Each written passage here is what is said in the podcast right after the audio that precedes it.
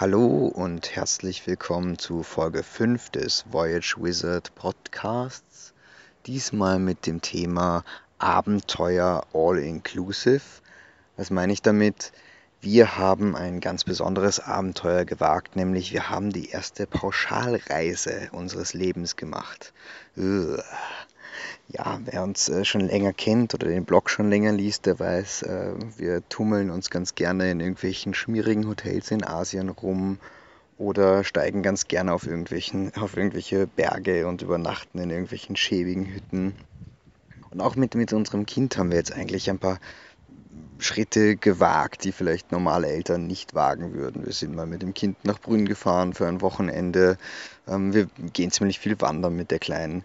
Ähm, aber wir, haben jetzt, wir sind ein bisschen so für längere Urlaube so in der Selbstfindungsphase noch und wissen noch nicht so wirklich, hm, was, was können wir uns selbst und dem Kind eigentlich zumuten und haben uns jetzt gedacht, okay, wir machen jetzt eine Pauschalreise mal nicht in die Berge, sondern Sommerurlaub auf Mallorca.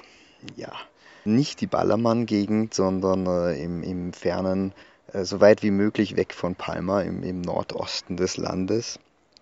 Ähm, trotzdem war es dann im Endeffekt doch zu einem gewissen Grad so, wie wir befürchtet hatten. In einem anderen Sinne waren wir aber auch sehr positiv überrascht. Für mich als, als Individualreisenden ist es eigentlich normal, dass ich alles selber im Griff habe. Ich habe dann irgendwie, ich buche das Ganze, ich habe mein Mobile-Ticket, ich kann vorher ein Mobile Web Check-in machen und ähm, das Ganze habe ich irgendwie selber in der Hand. Ich kann mir gleich irgendwie ein ein äh, Mietauto am Flughafen holen, fahre damit zum Hotel, äh, check dann dort ein und organisiere mir auch meine Trips selber.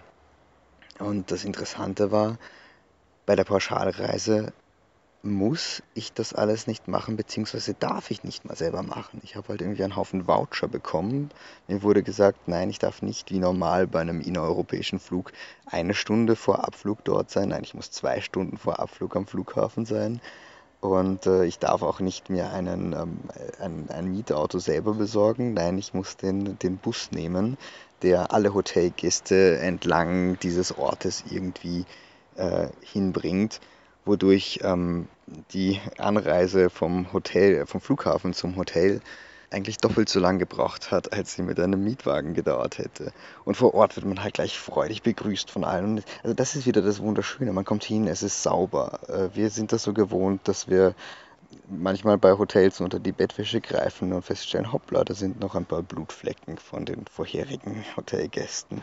Und wir wollen nicht genau wissen, wie die Blutflecken dorthin kommen. Unser Hotel war überraschend sauber bei dieser Pauschalreise, was irgendwie der Reiseanbieter wundervoll organisiert hat. Zugleich kam mir aber alles irgendwie ein bisschen fake vor. Es war irgendwie so, die, die, die Leute waren so freundlich und ich bin freundliche Leute, finde ich sie mir immer etwas suspekt auf Reisen irgendwie. Ähm, es war irgendwie, das Hotel war auch gelabelt als kinderfreundlich und alle haben irgendwie unser, unser Baby so betüttelt. Und irgendwie habe ich das alles nicht so für ganz voll genommen. Und das Allerskurrilste bei dieser Reise waren aber die anderen Gäste. Wir haben uns einen Nachmittag an das äh, in den Hotelpool gesetzt und ähm, ja, haben dort die Gespräche mitverfolgt. Und für Individualreisende ist das irgendwie normal. Du buchst die Reise, bist dann irgendwie unterwegs und ähm, beschäftigst dich erst wieder mit der Organisation des nächsten Reiseabschnitts, wenn es wirklich wieder nötig ist. Diese Leute haben den ganzen Nachmittag damit verbracht, darüber zu reden, wann ihr Transport wieder kommt, um sie abzuholen und äh, wie sie eigentlich zum Flughafen hingekommen sind, mit welchem Bus oder mit welchem Zug und welches jetzt irgendwie eine halbe Stunde früher oder später war. Das ist irgendwie okay, sich darüber auszutauschen, aber das hat einen ganzen Nachmittag gedauert, was etwas seltsam war mitzuverfolgen. Das Highlight davon war eine Dame, die äh, den ganzen Abend beim, äh, beim abendlichen äh, Essen äh, mit reichhaltigem Buffet allen erzählt hat, wie sie ihre Abreise des nächsten Tages organisieren würde. Und äh, wirklich minutiös durchgeplant, äh, wann, wann sie äh, auschecken wird, wann sie sich noch an den Strand legen wird, wann, ähm, wann dann ihr Transport kommen wird, wann sie fliegen wird, wann sie wieder in ihrer Heimatstadt sein wird. Und äh, sie ist von Tisch zu Tisch gegangen zu wildfremden Menschen, um ihnen das zu erzählen was ich schon per se etwas ungewöhnlich fand und äh, mir gedacht habe, okay, gut, die Frau beschäftigt sich halt sehr intensiv damit und schön, dass sie das so durchplant und jede Minute so intensiv nutzt. Und am nächsten Abend sitzt die Dame wieder da und es hat sich herausgestellt, sie hatte sich im Tag geirrt und hat dann das Ganze einfach noch einmal erzählt und ist am nächsten Tag dann wirklich verreist. Aber 24 Stunden falsch zu liegen ist schon eine großartige Leistung. Also insgesamt fanden wir es super, dass alles so schön für einen organisiert wird. Aber es war auch irgendwie komisch, dass man so wenig selber in der Hand hatte. Und mir ist dann irgendwie so circa bei der Hälfte des Urlaubs klar geworden, hey, Pauschalreise heißt, ich muss mich nicht um alles kümmern, aber ich kann mich um manche Sachen selber kümmern. Und so haben wir das dann einfach selber in die Hand genommen, haben einfach selber wieder Ausflüge gemacht, anstatt mit den anderen Leuten am Hotelpool rumzuhängen, haben uns anstatt an den Pool, äh, wenn wir Strand, Strandtage gehabt haben, haben wir uns stattdessen an eine Sonnenterrasse gesetzt und sind einfach in Badeklamotten durch die Lobby gegangen und haben dann halt alles voll gesandet ähm, und sind einfach viel schnorcheln gewesen. Und irgendwie war das im Endeffekt dann so ein Abenteuerurlaub, wo man die Sicherheit des Pauschalurlaubs genutzt hat, um Freiraum zu haben für die eigenen Abenteuer. Ich bin mir noch nicht ganz sicher, ob ich den Urlaub jetzt im Endeffekt wirklich gut fand, weil es doch irgendwie nicht diesen gleichen Drive hatte wie ähm, unsere üblichen Roadtrips. Haha, lustiges Wortspiel. Aber ein netter Versuch war es trotzdem allemal. Und man muss auch sagen, ähm, ich war jetzt etwas unfair bezüglich meinen Schilderungen zu den, äh, bezüglich der Mitarbeiter im Hotel. Ich glaube, dass einige von ihnen das vielleicht doch wirklich ernst gemeint haben mit der Freundlichkeit gegenüber uns und unserem Kind. Ja, das war mein kurzer Reisebericht von, ähm, von unserem kleinen Exkurs nach äh, Mallorca. Jetzt kommen wir wieder zur üblichen zum üblichen zweiten Teil dieses Podcasts, nämlich dem Projekt 4.444.444. Genauso viele Schritte wollen wir ja in diesem Jahr gehen. Ja, wie geht es mir damit nach so einer Woche Mallorca-Urlaub und einem unglaublich heißen Wien-Sommer?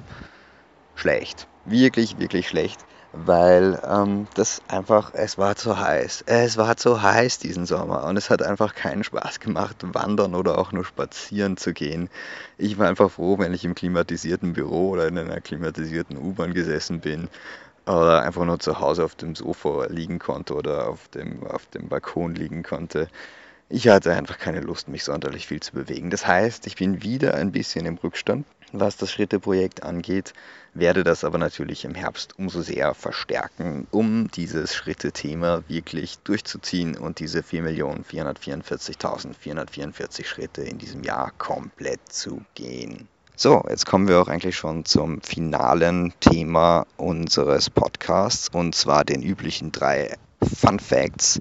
Als erstes habe ich mal eine Studie gefunden von einem Unternehmen namens Wellness Heaven. Habe ich vorher noch nie gehört, aber das ist lustig. Diese Studie äh, verrät nämlich, was am häufigsten in Hotels geklaut wird. Dadurch, dafür haben sie halt zahlreiche, 1093 Hoteliers haben sie befragt. Und äh, was wird wohl am häufigsten geklaut? 77,5 Prozent geben offensichtlich an Handtücher. Das ist eine ziemlich offensichtliche Sache irgendwie, gefolgt von 65 Prozent Bademäntel, 49,3 Prozent sagen wirklich Kleiderbügel werden noch gestohlen. Das wird anscheinend immer noch gemacht. 39,1% Stifte, was auch irgendwie etwas naheliegend ist, 33,6% Besteck, 32,8% Kosmetik. Und dann wird es wirklich ein bisschen skurril. Es gibt Leute, die Batterien klauen, Kunstwerke, Decken, Kissen, Geschirr, Tablet-PCs, Fernbedienungen, Föhne und sogar 7,3% geben sogar an, dass Glühbirnen gestohlen werden.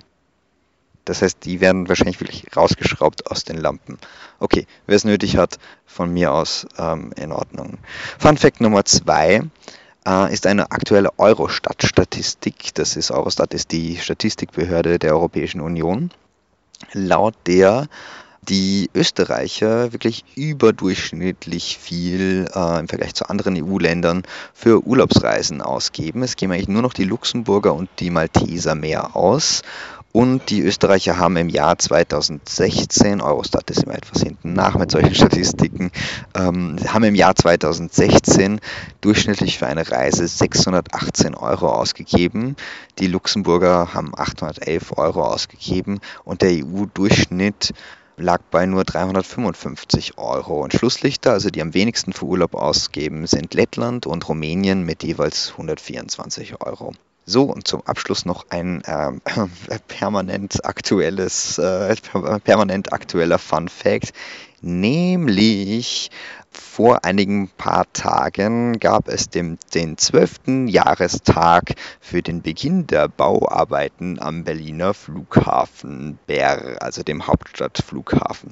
Zwölf Jahre, das muss man sich mal vorstellen. Vor zwölf Jahren gab es noch kein iPhone. Daniel Craig spielte zum ersten Mal James Bond und man glaubte damals noch, George W. Bush sei der schlimmste US-Präsident aller Zeiten. Ja, mit diesen Worten verabschiede ich mich auch wieder. Wir hören uns in circa einem Monat wieder. Danke fürs Zuhören und ciao.